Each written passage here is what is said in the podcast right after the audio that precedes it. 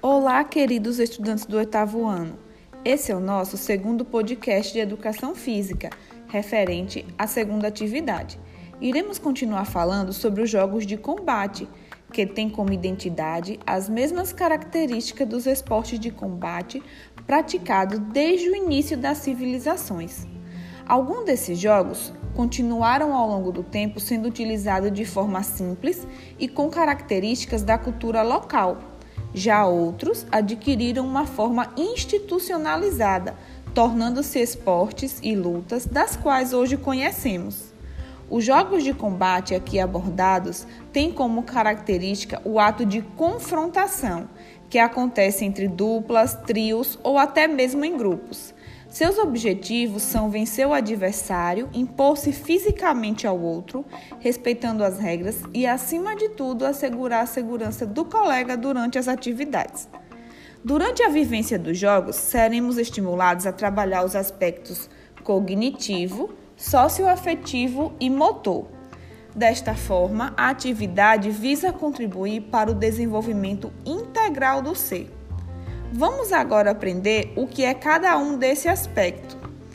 Os recursos motores é o primeiro aspecto. Eles asseguram bom desenvolvimento da postura e base, controle do equilíbrio, coordenação dos movimentos como tirar, empurrar, levar, tocar, dentre outros.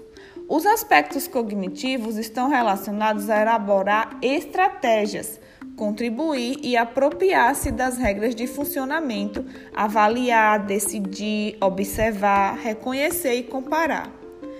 Os aspectos socioafetivos estão relacionados a dominar as suas emoções, canalizar sua agressividade, respeitar as regras, aceitar a derrota e, acima de tudo, respeitar o outro. Na atividade, você vai visualizar alguns exemplos de jogos de iniciação de combate, como mini sumô, luta de cócoras, cabo de guerra humano e etc. Agora que você já está por dentro dos jogos de combate, vamos lá fazer a atividade? Na questão 1, você vai descrever as características dos jogos de combate na questão 2, você vai mencionar quais os aspectos desenvolvidos durante a vivência desses jogos. Não esqueça de justificar. Na questão 3, você vai observar o quadro na atividade e experimentar um ou mais jogos. E você vai descrever a sua experiência na prática desses jogos.